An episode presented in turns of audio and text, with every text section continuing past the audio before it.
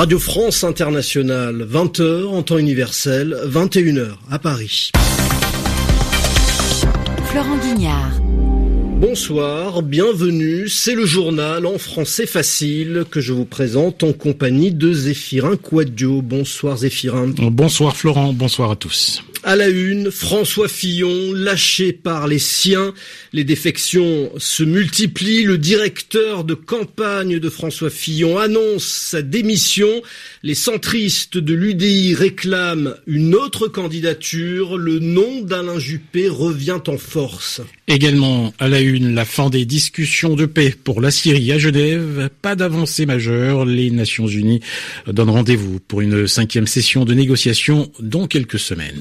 Enfin, la déclaration qui fait scandale au Parlement européen. Un eurodéputé d'extrême droite explique que les femmes doivent être moins payées que les hommes parce qu'elles sont, je cite, moins intelligentes. Le journal. Le journal. En français facile. Et nous commençons ce journal Florent avec cette question. François Fillon peut-il encore être candidat à la présidentielle? Cette question, Zéphirin, ils sont de plus en plus nombreux à droite à se la poser et ils sont de plus en plus nombreux à répondre non. Nouvelle défection, nouvel abandon et de taille. L'UDI lâche François Fillon. L'UDI, le parti du centre droit, demande solennellement au parti Les Républicains de changer de candidat.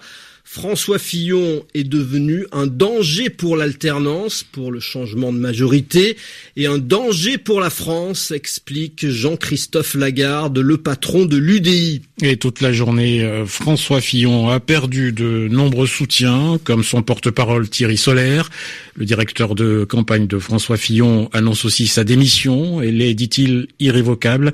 Il ne changera pas d'avis, malgré le démenti apporté un peu plus tôt par François Fillon lui-même à l'agence France Presse. La crise, vous le voyez, est à son paroxysme, à son plus haut niveau. Et dans les coulisses, une candidature alternative se prépare, celle d'Alain Juppé, le finaliste de la primaire, face à François Fillon. Pierre Firsion. Plus les heures passent et plus l'hypothèse d'une candidature d'Alain Juppé prend forme. On sent que quelque chose est en train de se passer, confie une parlementaire juppéiste. Depuis mercredi, les ralliements au maire de Bordeaux sont à la mesure des défections au sein de l'équipe Fillon.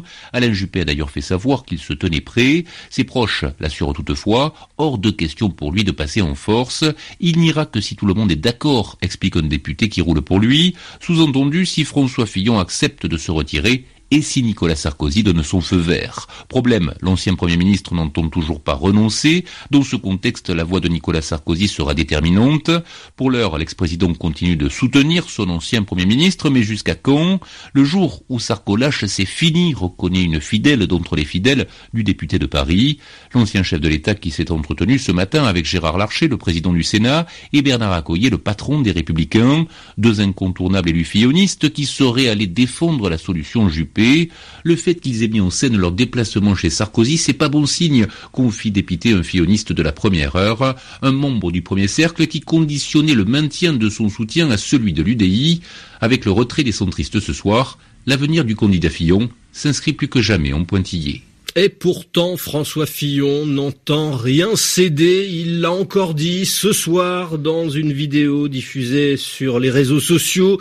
Il appelle ses partisans à résister et à venir nombreux lui manifester son soutien, leur soutien dimanche à Paris. Quant à François Bayrou qui vient de se rallier à Emmanuel Macron après avoir longtemps soutenu la candidature d'Alain Juppé, eh bien, il annonce qu'il ne changera pas de position si Juppé est effectivement candidat.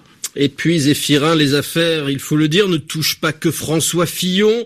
Marine Le Pen, elle est convoquée devant les juges dans une semaine, c'est son avocat qui l'annonce. Convocation pour une possible mise en examen dans l'affaire des assistants au Parlement européen. La candidate du Front National ne se rendra pas à la convocation des juges. Elle en a le droit parce qu'elle est protégée par son immunité parlementaire. Et les juges ne pourront donc pas la mettre en examen tant qu'elle ne se présentera pas devant eux.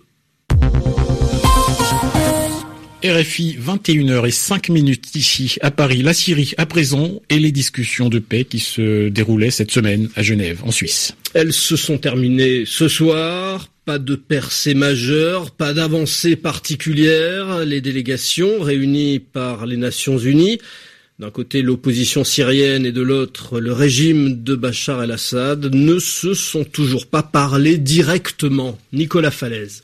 Ces discussions de Genève se sont déroulées dans un contexte nouveau, avec une opposition syrienne affaiblie depuis la perte de son bastion d'Alep, avec une Russie désormais en première ligne sur le plan diplomatique comme sur le plan militaire, et avec une administration Trump dont on ne connaît toujours pas les intentions dans le dossier syrien. À Genève, ces derniers jours, l'émissaire des Nations Unies, Staffan de Mistura, a rencontré trois différents groupes d'opposants. Deux d'entre eux sont proches de Moscou, ce qui inquiète le Haut Comité des négociations principale plateforme de l'opposition syrienne, qui redoute de voir ses revendications diluées avec l'arrivée de ses nouveaux interlocuteurs. Les discussions ont abordé trois sujets qui sont autant de points de blocage. La question de la gouvernance de la Syrie et donc d'une transition politique avec ou sans Bachar el-Assad, la constitution et l'organisation d'élections. Si les représentants du régime de Damas ont endossé ces trois thèmes, ils ont aussitôt exigé de parler en priorité d'une quatrième question, celle du terrorisme.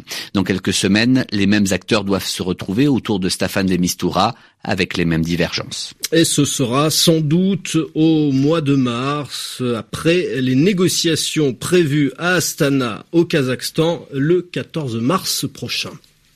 Le Parlement européen lance une enquête contre l'un de ses députés. Il s'agit d'un eurodéputé de l'extrême droite polonaise. Il s'est illustré, il s'est fait remarquer mercredi dans l'hémicycle du Parlement par une déclaration particulièrement misogyne, dégradante pour les femmes. Christophe Paget. Jusqu'ici, Janusz Korwin-Mikke s'était spécialisé dans les gestes et les propos racistes. Salut hitlérien dans l'hémicycle en 2015, comparaison de jeunes chômeurs à, je cite, des nègres. L'an dernier, il avait été copé d'une suspension parlementaire de cinq jours après avoir assimilé l'arrivée massive de migrants en Europe à un tas d'excréments. Mercredi, histoire sans doute de varier les plaisirs, il s'est attaqué aux femmes. Bien sûr, les femmes doivent moins gagner que les hommes parce qu'elles sont plus faibles, elles sont plus petites, elles sont moins intelligentes, elles doivent être moins payées, c'est tout. L'eurodéputé espagnol Ilache Garcia Pérez, elle aussi dans l'hémicycle, s'est chargée de le remettre à sa place. Écoutez, monsieur le député, selon vous, selon votre théorie, je n'aurais pas le droit d'être ici comme député. Je sais que ça vous fait mal, que ça vous embête, qu'aujourd'hui, nous, les femmes, puissions représenter les citoyens au même titre que vous. Je suis ici pour défendre les femmes européennes contre les hommes comme vous a las mujeres europeas de hombres como usted. Janusz Korwin-Mikke risque une suspension temporaire de ses fonctions d'eurodéputé. Sur les réseaux sociaux, les plus modérés le comparent déjà à un homme des cavernes. Venons-en maintenant aux tensions entre la Chine et la Corée du Sud. Pékin a décidé d'interdire tout voyage organisé en Corée du Sud. Une mesure de représailles, une sanction parce que la Corée du Sud a accepté l'installation sur son territoire d'un bouclier antimissile américain mise en place à cause des menaces du voisin nord-coréen, ce qui ne plaît pas beaucoup à Pékin. À Séoul, les explications de Frédéric Ojardias. Cette interdiction des voyages de groupe pourrait faire très mal. L'année dernière, 8 millions de touristes chinois se sont rendus en Corée du Sud, dont 40% en voyage organisé. La popularité croissante des feuilletons sud-coréens provoque un afflux massif de visiteurs chinois à Séoul, afflux dont bénéficie notamment le secteur florissant du duty-free. Résultat, si la fréquentation touristique chinoise baissait de moitié, ce serait près de 10 milliards de dollars qui partiraient en fumée, s'alarme la presse sud-coréenne. À Séoul, les réactions sont unanimes. Les mesures de représailles chinoises vont trop loin, dénonce Chumie, la chef d'une opposition pourtant peu favorable au déploiement de ce fameux bouclier américain. Juan Kyoan, le président par intérim, a lui réaffirmé sa volonté d'installer au plus vite le système antimissile. Les marchés s'inquiètent eux aussi. L'action de Amore Pacific, dont les produits cosmétiques sont très populaires en Chine, a chuté de près de 13%, tandis que l'ensemble de la bourse de Séoul a dévissé de 1,14% à la clôture. Frédéric Ojardias, Séoul, RFI. Et c'est ainsi que se termine ce journal en français facile. Merci Zéphirin Quadio. Merci Florent Guignard. Très bonne soirée à tous. Il est 21h10 à Paris.